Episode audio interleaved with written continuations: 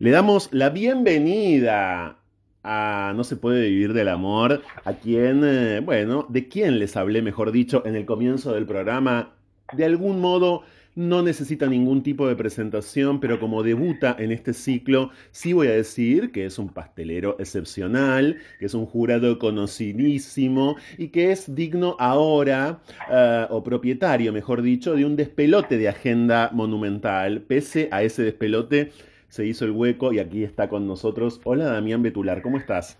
Franco, ¿cómo estás? Buenas noches, ¿todo bien? Bien, muy bien, Damián, muy bien. ¿Qué nos pasa a los trolos con la pastelería? ¿Sabes que me quedé pensando en esto antes de llamarte? Porque por un lado somos muchos, son muchos los que se dedican a eso, y por otro lado siempre estamos bastante cerca de lo dulzón. Siempre nos interesa y mucho, me parece, ese aspecto más que un asadazo. No, por supuesto, esto es una especie como de estereotipo, ¿no? Estoy trazando eh, un estereotipo, pero ¿lo has pensado alguna vez? La verdad que no. Creo que sí, coincido con vos que es como trazando el estereotipo y demás, pero bueno, siempre tiene que ver algo más con lo estético y con, las obsesiones de que sea todo lindo y casi perfecto y, y eso siempre va del lado del lado ese, pero creo que bueno, también conquista mucho lo dulce, más que lo salado para mí, sí. porcentajes más altos. Eh, entonces hace que sucedan esas cosas. Mm, claro, es importante. El aspecto estético es fundamental, Damián, porque bueno, hay que ser bastante manierista, bastante minucioso, sobre todo si lo que querés hacer querés que salga más o menos bien, y ahí hay capaz que incluso como toda una historia alrededor de la crianza, alrededor de, nuestra relación, por cierto, hasta con las artes visuales, eso en vos, que sabemos que fue determinante de parte de tu madre y de tu abuela, fue en efecto así de importante también, es decir, Mientras en tu infancia, Damián, vos consumías lo que esas mujeres preparaban con tanto amor para vos, también te detenías en los detalles estéticos. Sí, de, esa generación en que, nada, que la, mujer era la que cocinaba, eh, eh, entonces eh, llegaba a casa y tenía, eh, que hizo una torta, y no, creo que nunca tocó la cocina más que hacer el asado. Antes se dividía así, el hombre hacía el asado y, la mujer hacía el resto de esas cosas. yo tuve la suerte de una madre que cocinaba muy bien y una abuela que cocinaba muy bien, entonces, eso lo tuve desde muy chico y después me gustaba mucho, me miraba mucho utilísima y esas cosas, y a mí lo visual y lo estético me encantaba. A mí me divertía y después me empezó a divertir más que la actualidad crear, junto a un equipo obviamente de, de, personas, uno solo no puede hacer todo lo, que se ve muchas veces en las redes y demás, sino que hay un montón de, gente que, que, colabora. Eh, entonces tenemos esos procesos creativos y, y encastramos como si fueran legos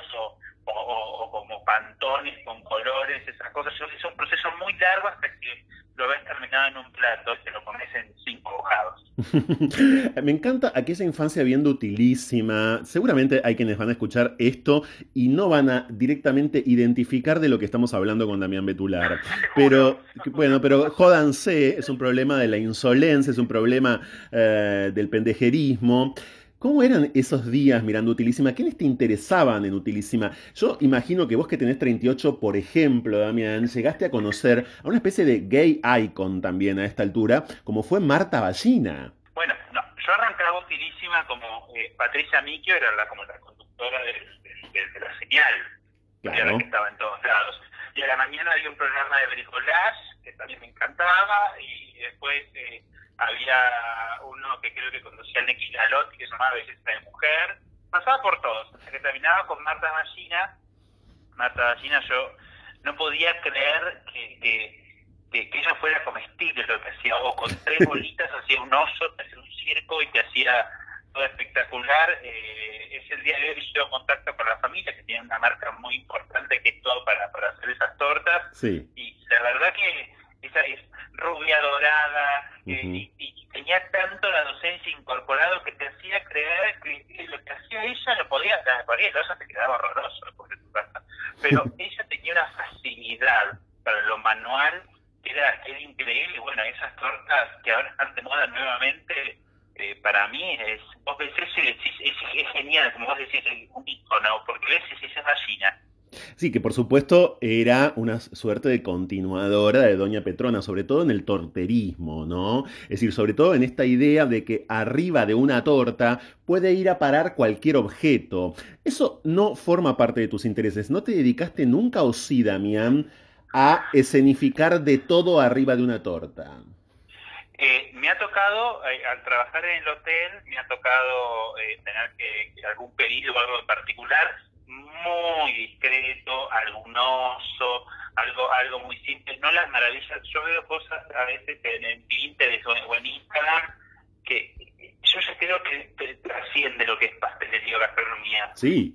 Ese, escultor o escultora es, es, algo increíble del detalle de que ahora se hacen esas tortas que son como suspendidas. Ayer casualmente estaba viendo que eran como tres flamencos y dije, tuve que acercar la pantalla y yo me, no estoy mirando este. Y era una torta, o sea, también pero después estaba suspendida. Ha llegado, lo han llevado a un nivel eh, eh, eh, que ya creo yo que es como de escultor. Yo lo he contado muchas veces, pero te voy a aprovechar porque es la primera vez que hablamos. A mí me fascinaba, tengo algunos años más que vos, pero en los 80 las tortas con cascadas, con agua, con fuentes, con un sistema de aguas, Damián, eh, que permitía efectivamente hacer tortas de varios pisos y que corriera el agua en el medio. Encontré en Mercado Libre el objeto hace un tiempo que se vende, pero no me dejaron comprarlo. Bueno, la historia es larga y no viene al caso, pero he visto tortas con agua y a mí también me provocaba mucha fascinación todo eso sin dedicarme a esto. Intuí que mucho de esto te pasaba eh, y que atravesaba tu cuerpo y no me equivoqué. Damián, hablaste, por cierto, de tu mamá y de tu abuela, recién las mencionaste, en general no hablas de tu padre. Eh, ¿Cómo fue tu infancia con tu padre y con tus padres? ¿Y cómo fue luego para vos, eh, bueno, contarles o no tu orientación sexual, salir o no frente a ellos del armario, digamos? Mi papá es súper presente también, lo que pasa es que siempre trabajó mucho más y cuando yo llegaba a casa estaba mamá. Eh, eh, esa presencia es más fuerte, creo que también, en mi caso yo soy más mamá. que te, sentís como, como más llegado, papá llegaba muy tarde a trabajar, comíamos, siempre tratábamos todas las temas, siempre fue muy, muy siempre estuvieron muy presentes, eh, lo están en el día de hoy, me apoyan siempre en todas mis decisiones. Eh, yo creo que muchas veces el, tener que, que, hay cosas que, que tenés que hablar y hay cosas que son obvias. Hay una frase genial eh, que, que dijo, mm, mira si me voy a acordar el nombre del cantante fabuloso mexicano este que estaba viendo un documental el otro día. George Michael, quizás. No, no, no, mexicano, mexicano. Ah, ok. Bueno, ahora, ahora lo vamos a pensar, ahora aparecerá. Yo, me acuerdo que dijo, eh, le dijo un periodista que estaba preguntando... Ah, no, no, no, perdón, claro, no, stop. Vamos a rezar. Este es el momento del rezo, atención.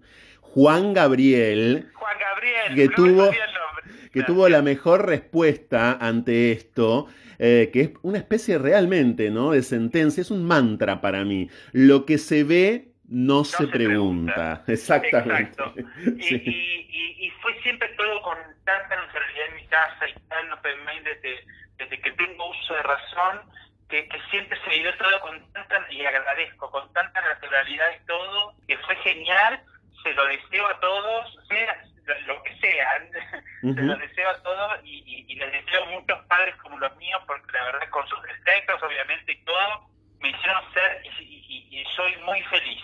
Eh, mm. siempre con, con, disciplina, obviamente, a veces sí, a veces no, pero siempre apoyando y, tratando. Yo cuando quise yo vengo de un pueblo... De Dolores. cuando yo dije que de Dolores, que cuando yo dije que quería, en una escuela industrial, que cuando yo dije que quería estudiar gastronomía, eh, me, me, mi director me dijo, ah, lo de las, lo de las estrellas.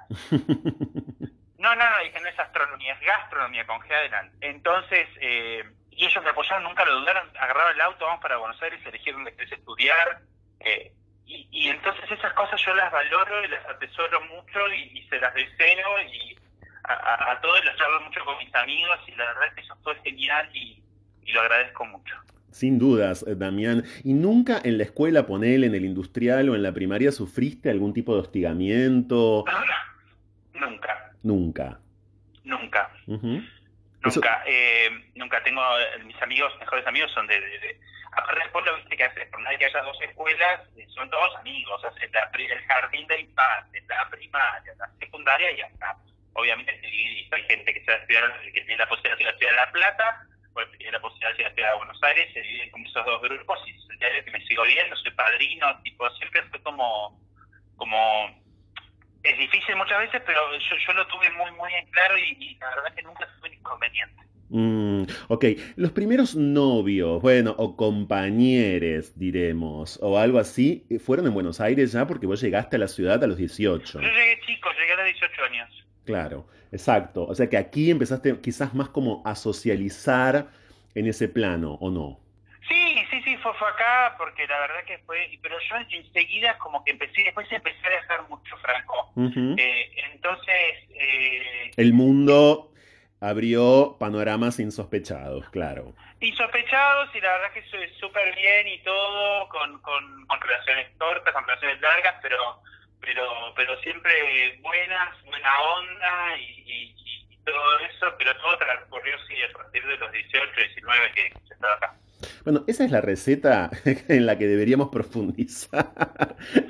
esa especie como de serenidad en, tu relato que se transporta, que se traslada también a los vínculos, esa apacibilidad que se nota que han tenido esas relaciones, es por lo menos envidiable. ¿Y a, qué, a qué te, te, parece que obedece a algo que te constituye, Damián, que es como, bueno, propio efectivamente de tu carácter? O, o, qué? O bueno, o tuviste muy buena suerte. Yo soy un torbellino en mi, ah. en mi vida profesional, ¿eh? ah. tipo, ah. Eh, eh, arranco como a 4.40 la mañana, ni siquiera 2.20. eh, pero cuando estoy en mi ámbito, en mi casa, en mi ámbito privado, yo bajo 20 cambios. no me gusta discutir, soy súper no puedo estar sentado con un libro todo el día necesito que interactuar, interactúo, lo que me, me voy adaptando mucho a todo eso y eso no, debo tener mis cosas también, pero hace que sea como una persona fácil de no soy complicado y, y, yo soy bastante simple en muchas cosas y resolutivo. Mi trabajo es solucionar muchas cosas, al trabajar en hotelería o en algo de eso, eh, entonces el o se entonces es resolver todo el tiempo. Entonces trato de que cuando en mi vida privada también sea todo lo más simple es muy corto esto, Franco, y verdad hemos dado la vida, uh -huh. que se muy temprano y demás, entonces el enrosque, la discusión, la pelea, no, no, no tiene mucho lugar en mí. Mm, sin dudas. Ahora, Damián, estando en un programa como estás en Masterchef el año pasado, este año también con números que son irreproducibles y además, por cierto, eh, inalcanzables, vamos a decir, esto claro, también desde ya tiene un impacto, por ejemplo, en tus redes sociales y debe tener un impacto, calculo, en ofertas varias. Me encanta mercantilizar los vínculos a veces, es decir, yo supongo, no sé, que te deben escribir legiones de interesados de todo tipo y factor que como más desde el lado venía a cocinar y todas esas cosas. Eh, el otro día casualmente tuve que mandar una estadística de, de... Yo redes sociales solamente tengo Instagram porque creo que lo mío es más visual que la palabra. Sí. Eh, y el otro día tuve que mandar un reporte, el 75% de, de, de, los seguidores son mujeres. Minas, claro. Okay. Eh, y creo que también lleva eso siempre, ¿no? La pastelería y eso es como eh, eh, quererte amigo, más que la oferta de, del otro lado, creo que siempre, hay un amigo como vos, que sigo acá como vos, que me hagas una torta como vos, todas esas cosas. Entonces, eh, no todo lo que brilla es oro, Franco. ok, claro. Eh, te pasa mucho eso. Quieren que te instales en las casas y, y, y si no también hay una especie... Quieren que te instales a cocinar en las casas o que le, le, anime la fiesta de cumpleaños o que le hagas algo. Claro. no, o que, los, que, le hagas algo, que le resuelvas algo a propósito de tu, de tu condición resolutiva y que sí. las escuches o los escuches también. Es decir, que medio sea como amiguera la cosa. Mm. Tu mejor amigo, quiero que seas mi mejor amigo, todo, eso. Bueno, hace un tiempo supimos que, de hecho, ahora no tenés algo así como un novio que viva tu 440 diario. ¿Seguís así? ¿Te interesa alguien? No, estoy muy bien. Ahí estoy como, como dijiste al principio, con mucha cosa. Eh, y la verdad que para mí hay tiempos para todo. Eh, y se lo dedico como Masterchef es algo que la verdad que creo, a mí me sorprendió, creo que a todos, pero a mí en particular eh, me llegó un momento que, yo no lo esperaba, lo disfruto un montón, eh, tengo una relación genial con Donato y con Germán, ya son amigos, con Santiago también, eh, y la verdad son muy largas, Franco, y además yo tengo otro, mi trabajo real. Claro, en el Palacio de obvio. Entonces yo arranco como a las 7 de la mañana y vuelvo a mi casa y es de la noche. y, y, los sábados es el ensayo de algo, la foto de algo, la receta de algo, ocuparme de lo que hice la semana. Y el domingo la verdad que hay que estar en casa tranquilo leyendo, jugando a la Nintendo. ¿Jugás a la Nintendo? Juego de Nintendo, me encanta. Te encanta, muy bien. Y también, por cierto, te encanta mucho leer, sobre todo Oscar Wilde, ni más ni menos que Oscar Wilde. No das demasiadas vueltas, vas directamente a un clasicón, claro, semejante, ¿no? Bueno, un guionista prácticamente de todas nuestras vidas, ¿no? ¿Qué decirlo? ¿Qué decir en el contexto de este programa, por cierto, en el que Oscar Wilde aparece de 1500 maneras a lo largo de tantos años? Em, ¿Qué te pasa con Wilde? Eh, con, con me pasa eso, lo que acabas de decir, guionista de, tu vida. Es eh, eh, lo que lees, el, todo es como un. Como, ¿Viste esos libros que los podés llegar a leer 20 veces y no te cuesta? y, y, todo el tiempo le, le encontrás algo y lo vuelvo a leer y le encuentro algo nuevo, lo vuelvo a leer y encuentro algo nuevo que va pasando muchos años y que algo lo puede. siempre le puedo sacar algo a Oscar Wilde. Y, y eso es lo que me parece apasionante eh, eh, yo no lo conocía, eh, hace 10 años, una de las chicas que trabajaba conmigo me trajo un libro de regalo eh, y, era la, biografía de él. No sé por qué, no me preguntes. Y ahí lo empecé a leer y ahí lo empecé a, a, a, y a comprarlo, porque me gusta leerlo en el libro. No, me gusta leerlo desde, desde, la tablet. Quiero tener el libro en la mano, dedicarle ese tiempo y sentarme y leerlo. Me gusta leer en la cama también, entonces lo tengo siempre en la, mesa de luz a, a, propósito de aquellos años este, de la infancia en Dolores y de la adolescencia, ¿cuál era tu vínculo con tu cuerpo, Damián? Porque contaste hace poco que, bueno, te dedicaste a, cambiarlo, a intentar modificarlo. Esto tuvo un, correlato con, tu alimentación, por cierto. Em, ¿Tuviste en ese sentido también como, como bueno, autocuestionamientos al menos? Es decir, ¿tenés una relación conflictiva con tu cuerpo? No, no, no, no. Lo que sí tenía era siempre sí, gordo y rellenito porque me gustaba comer. ¿Y qué, voy a hacer? Y detestaba la actividad física. Tipo, faltaba. No me daban, las faltas me daban justo siempre para educación física, para casi creo que me he llevado, ¿eh? pero, pero no. Era la única materia, yo soy, era hiper nerd pero esa materia con físico yo quería plástica, no quería educación física. Y, en, la, secundaria fue igual. Eh, pero lo que hice con, con, la, con la cuarentena, yo no puedo creer que haya pasado más de un año, eh, fue dejar, yo, para que te des una idea, al estar tan corriendo, en vez de almorzar me comía dos alfajores con un vaso de Coca-Cola. Claro. Parado, parado en 10 minutos, porque tenía una reunión o porque tenía que hacer otra cosa, porque había un evento. Siempre era como parado, corriendo, siempre, nunca era comida, siempre era cualquier cosa. Eh, y bueno, lo primero que, que, fue fue dejar la gaseosa, que la dejé el día que empezó la cuarentena, el año pasado, y no la volví a tocar. Y después empecé a comer bien, a, tener ese balance. Parece como en casa de cuchillo de palo, sí, yo no comía bien. Y ahora como bien. Como la carne de la mañana con hidratos, trato de comer ensalada. Bueno, ahora estoy comiendo un poco más por Masterchef, pero si no, eh, soy bastante, no como tanto frito, no como tanta carne. Eh, soy bastante metódico con esas cosas.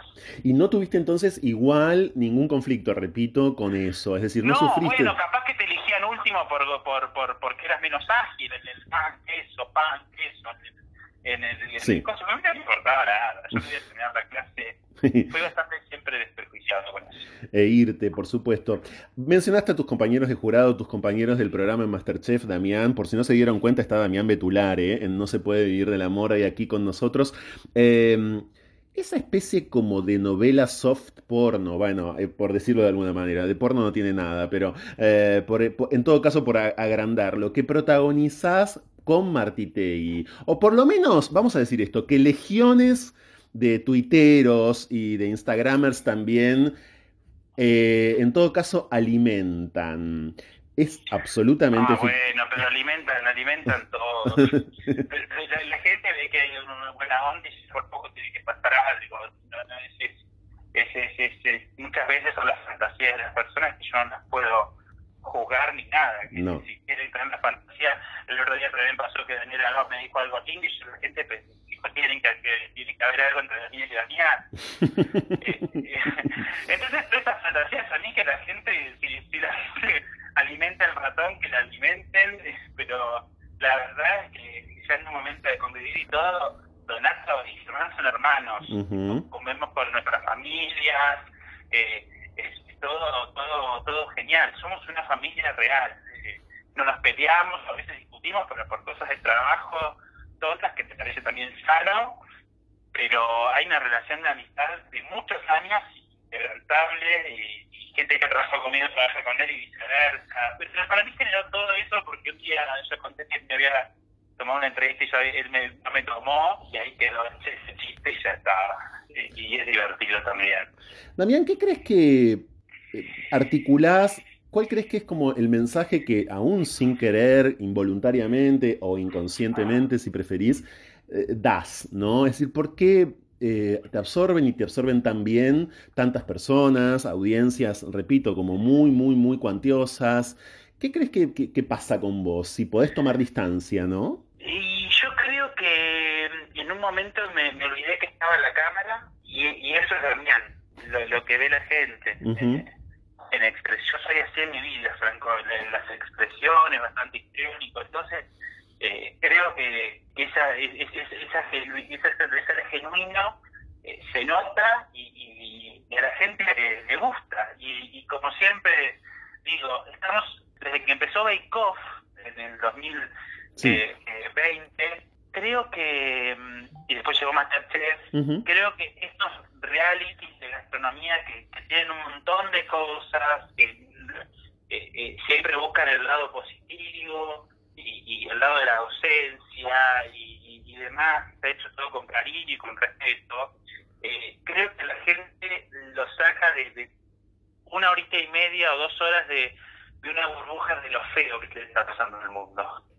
Entonces creo que, que nosotros somos parte de ese momento que es la cena y, estamos, y, la gente, a mí me asombra los chiquitos, los, más, las nenas y los nenes son lo que más me asombra es un programa sin, sin rango etario, mm. lo vendes el más chiquito hasta el más grande. Entonces eso hace que, sea genial y la gente te, te, abrace y le guste lo que haces. Damián, antes de despedirte, quiero ir al comienzo, al comienzo de mucho de lo que hoy sos, claro, y preguntarte por algo así como por tu primer amor, o qué sé yo, o tu primer sujeto de deseo, ¿no? aquel que te gustó y mucho por primera vez, no necesito que lo identifiques por completo, eh, o sí, como quieras, pero sí me gustaría saber quién fue. Vos sabés que te voy a decir algo que te va a sorprender. ¿Vos sabés que yo creo que todavía no tuve el primer amor? ¿No? No, no. Creo, creo que eh, en, lo, que, lo identifico yo como amor creo que todavía no, no, no, no, o, yo lo estoy poniendo muchas cosas eh, y por ahí ya estuvo. Claro. Eh, eh, o no, ese, ese amor. Pero si te digo lo, primero, y es cuando llegás a Buenos Aires y, y, te encontrás con, con, con, esa primera persona de, que, digamos, lo que haces es. Ah, decir, bueno, está pasando todo esto y está buenísimo y, y es genial estoy tranquilo y soy libre, entonces creo que, más que una persona es un momento que hace que, que, te enamoras de la vida, que te transforma ese paso adolescente adulto que los que venimos del interior es bastante rápido, porque a los 18 años, por más de que te den la plata para el departamento, todo, si no te compras la comida vos no comés, y tenés, solo Entonces, todas esas cosas para mí era, eh, era, genial y, y, y, era el momento. Obviamente una persona pero el momento de eso de que decís, ay, qué lindo que es todo esto, y esto color de rosa, y tomo un helado, y pasan esas cosas lindas. Pero eso fue cuando llegaste a Buenos Aires y tenías, tenías 18, y, y con esa persona estuviste. Sí. Ok. Sí, sí. O sea, ese sería como el primer momento de amor. Es el primer con esa persona que yo lo identifico como primera. Genial. Damián, gracias. Qué bueno que hayas podido estar con nosotros, en serio. Queremos agradecerte mucho. Mil, disculpas porque la verdad que los tiempos son, pero yo tenía muchas ganas. te admiro mucho, me encanta lo que haces. Gracias, igualmente. sabes que para mí es un placer haber hecho perfecto para nosotros también, ¿eh? ¿Cómo no ibas a estar en No se puede vivir del amor? Para nosotros también ya nos veremos de muchas maneras cuando todo, cuando todo esto cese. Un abrazo monumental. Un abrazo enorme. A Damián Betular, ¿eh? estuvo en No se puede vivir del amor. Seguimos hasta las 2 de la mañana.